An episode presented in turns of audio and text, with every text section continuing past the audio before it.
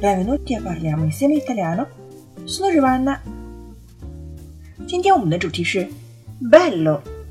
大家可能会说，bello 谁不会？bello 不就是漂亮吗？Si，bello 确实有漂亮的意思，但是 bello 除了漂亮，还有动人的、美好的、美妙的，很多很多很多意思。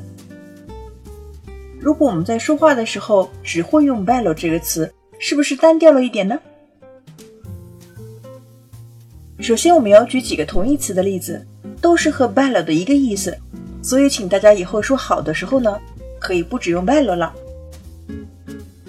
第一个，stupendo，che giornata stupenda，多美好的一天啊！第二个，splendido。Hai sentito? I Rossi hanno comprato una villa splendida. Hai sentito? 你听说没呀？I Rossi hanno comprato una villa splendida. Rossi 夫妇两人呢，买了一幢非常漂亮的别墅。第三个，magnifico，同样也是表示杰出的、出色的。我们说 che magnifica idea，这个主意太棒了，太妙了。meraviglioso 也是同样的意思。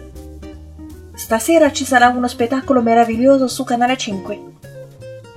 今天晚上呢，在五频道会有一个非常棒的节目。Avete capito tutto？当然，bello 同义词多，反义词也多，表示丑恶的、丑陋的、糟糕的等等等等。比如我们第一个最熟悉的 brutto。Ha preso una brutta abitudine。 他养成了坏习惯，那么这个 brutto 呢，就不是丑了，而是坏。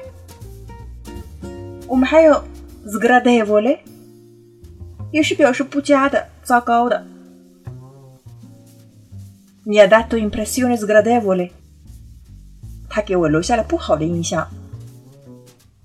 Spiacevole 也是同样的意思。Dopo aver sentito la notizia spiacevole。Il capo è uscito dall'ufficio con rabbia。